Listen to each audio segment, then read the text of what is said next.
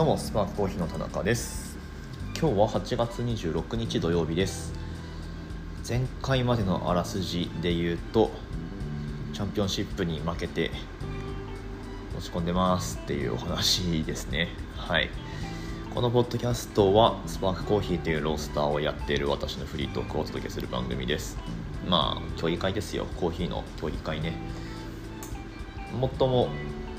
うーん影響力があるのかどうかはもはやわからないがまあでも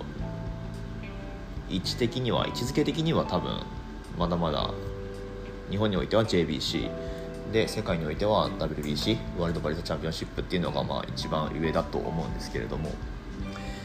まあそういった大会にね毎年挑戦してるんですが、まあ、今年も予選落ちでしたよという、はいまあ、そういうお話でした。でそうねまあそれを放送したのが何日前だったかな？3日前くらいに放送したんですけど、まあ、そこから状況が変わったかっていうと変わってないのであのどういうことかっていうとその負けた理由がまだわからないんですよ。スコアシートが返ってきてないので、うん。まあ、なのでねあの、まあ、この間いろいろこういろんなことを考えたんですけどまあそもそもそれが来ないことには何もうん振り返りができないというか。はい。まあ、できないわけではないんですけどね。映像、まあ、自分たちでも映像を撮ってたしその準備時間から映像を撮ってたし、まあ、もちろん競技時間も撮ってるし。で運営側がねあのライブ配信したもののアーカイブが、えー、上がってきてるので、はい、で僕のプレゼンも見れます。今現在 SCAJ バリスタっていうねアカウントインスタグラムのアカウントで辿ってってもらうと東京予選2日目第2競技者で僕のプレゼン見れますんであのー、まあ興味ある人は興味ある人はっていうかこれ聞いてる時点で僕に興味あると思うんであの全員見てください。マジで。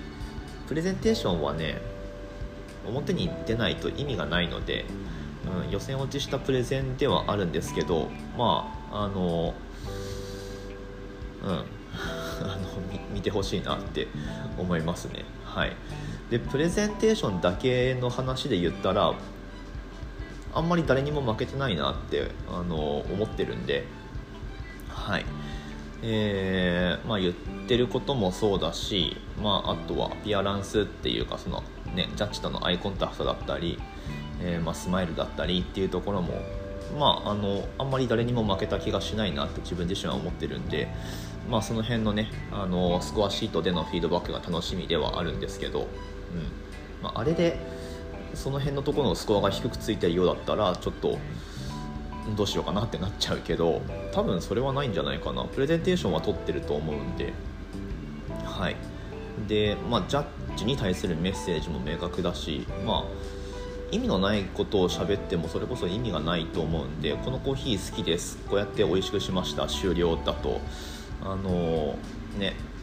エゴでしかないんでプレゼンテーションって結局その聞いた人にどうなってほしいかっていうものを訴えかけるものだと思うんで、まあ、そういった意味ではプレゼンね僕のやつ見てもらえば分かるんですけどあのダークホース見つけてワクワクしようねっていう、まあ、そういうゴールを共有したかったんですよね。うんまあ、それはプレゼンテーションで冒頭と終わりでしっかり言ってラップしてるし、うん、10分間の話をしっかりラップできるかっていうのもねあのルール変わって大事になったと思うんですけど大事になったと思うんだけどまあどうしてもね最後タイムオーバーを恐れて手裏剣トンボで最後のまとめを言わずに終わってる競技者っていうのもまあまあ実際問題結構いて3分の1くらいかないると思うんですけど、うん、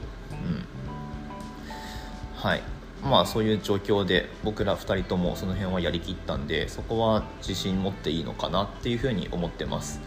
なのでまあ普段ねあのお店営業していく上でこういうことを考えてるっていうのはあんまりそのお店の営業の中では言わないんで僕らは、うん、まあだからなおのことちょっとね見てほしいですね。僕と妻のプレゼン。はい。えー、まあそんな感じですね。うん。そうね状況的に変わったことといえばそれですね。アーカイブが上がるかどうかちょっと分かんなかったんだけどアーカイブどうやら上がってるみたいなのでぜひぜひ辿って見てみてください。はい。でそう使用した豆とかその辺の情報も伝えてなかったと思うんですけどまあ今回は今回はというか今回もってことになるんですけどフィロコフィアさんあの加谷哲さんのフィロコフィアさんに焙煎をお願いしたエクアドルの、え、ハシエンダ・ラ・パパヤっていう農園の、えー、パカマラです今回品種はパカマラでプロセスがダブルアナエロビックハニー、まあ、通称友達プロセスって呼ばれるカスヤプロセスって言ったりもしますけど、まあ、プレゼンでも言ってるんですけどあのカスヤさんのプロジェクトで友達っていうのがあって、まあ、同じプロセスのコーヒーをあの生産国と農園違いでこうどんどん作っていって友達の輪を増やしていくみたいなざっくり言うとそういうプロジェクトなんですけどあのこのダブルアナロビックの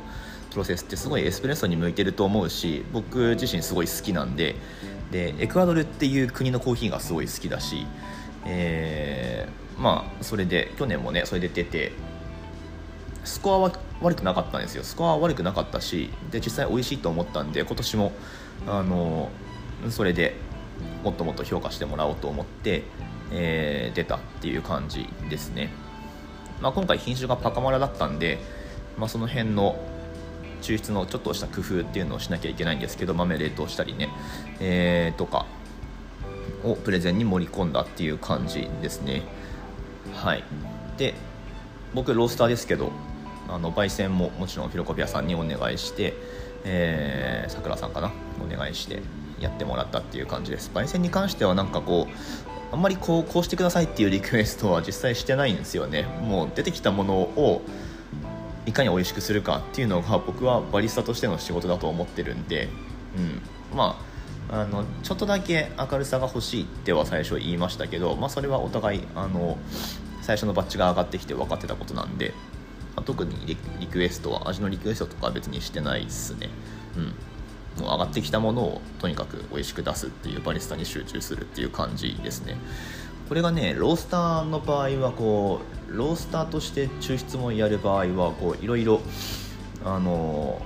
分かっちゃうんで抽出の状態であここ焙煎がこうだからこうだなみたいなあの時こういう感じで焼いたからこうだなみたいなのが分かっちゃうんで逆にこう雑音になるんですよね、まあ、だからあの JBC に僕が出る場合はうーん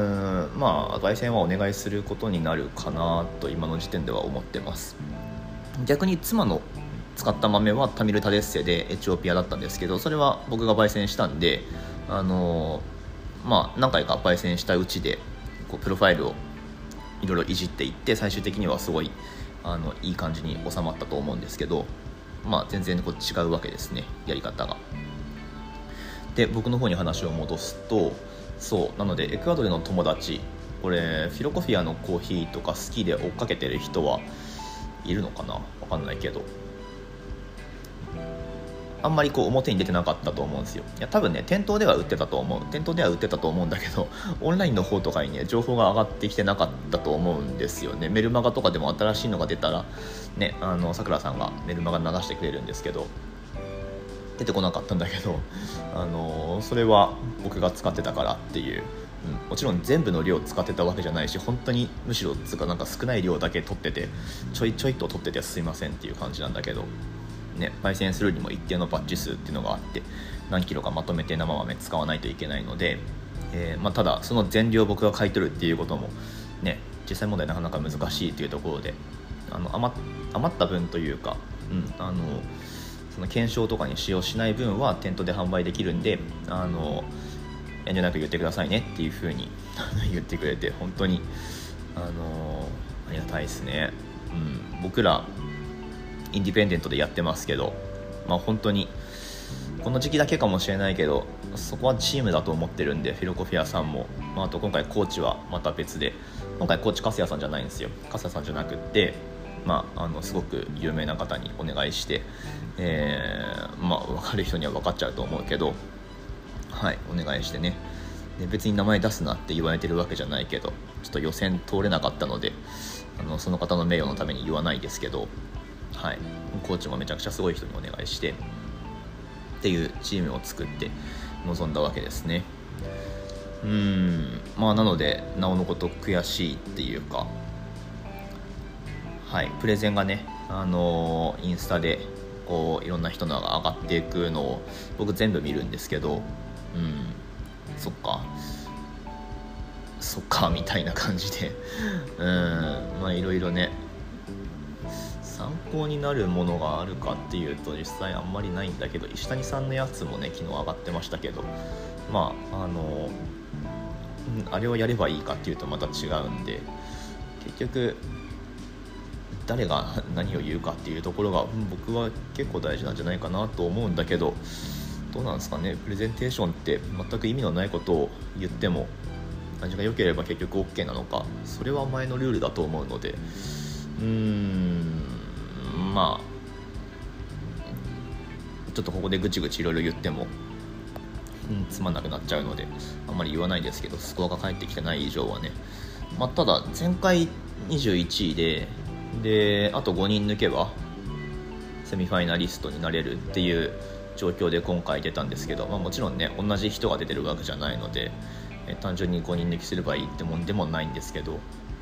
ちょっと順位が上がってないとまたうーん 厳しいなっていう感じ。ギリギリ落ちたぐらいじゃないとちょっと嫌だなっていうのは正直あるんですけどまあ、うん、順位、うん、どうだろうな合ってないようなもんだったりもするので結局スコアがどうかっていう味の部分でスコアが去年よりも伸びてればまあよしっていうことにしようかなと思ったりとかまあ本当にねスコアが分かんないうちはこういろんなこと考えるんですけど。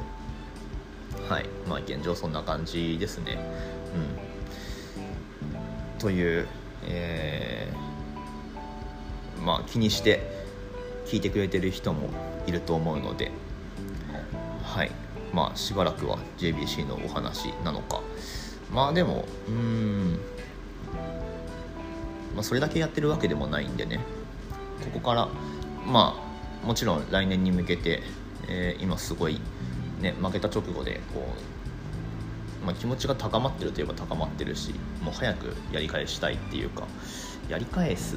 うんまあ、相手がいるわけでもないけど。はい。まあそんな感じですね。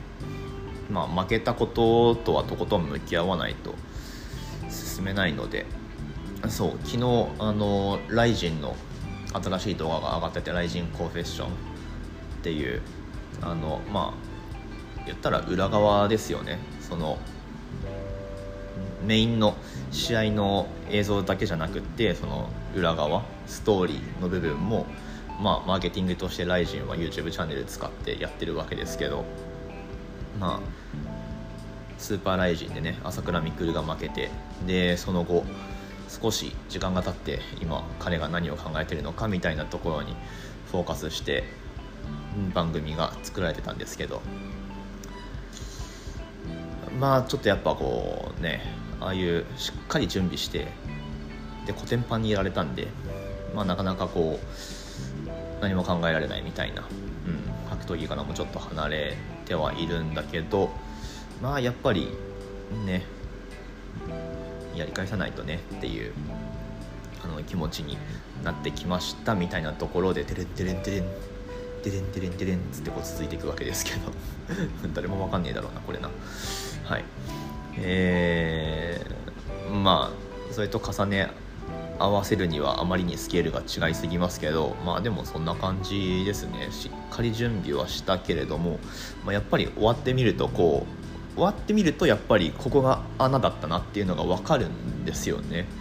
うん。まあだからそれを埋めていくしかないっていうか。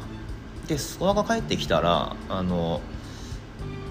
そこに全部書いてあるんですよ。どうすれば上がれるかっていうの、まあ、実際あのそれを実行するのってすごい難しかったりもするんですけど、まあ、だから予選通った人と落ちた人と何が違うかとかってあんまり意味がなくて意味がないというかまあスコアが違うよねっていうそれだけなんですよね。でスコアが違う理由はそこのスコアシートに書いてあるんで、うんまあ、それをあのしっかり読み解けばで実行に移していけばいいかなっていう。はい。そんな感じですね。なのであの大会終わってね負けてからのこの時期って一番嫌だっていうね、うん、気持ち的には一番こううーんなんかこうねスコアが返ってこないこの時期っていうのはすごい嫌なんですけど。まあそればっかりも言ってられないので。でただでさえ経営厳しいしこの夏。店舗の方ねしっかりやっていかないとなっていう感じです。はい。まあそんな中あれですね。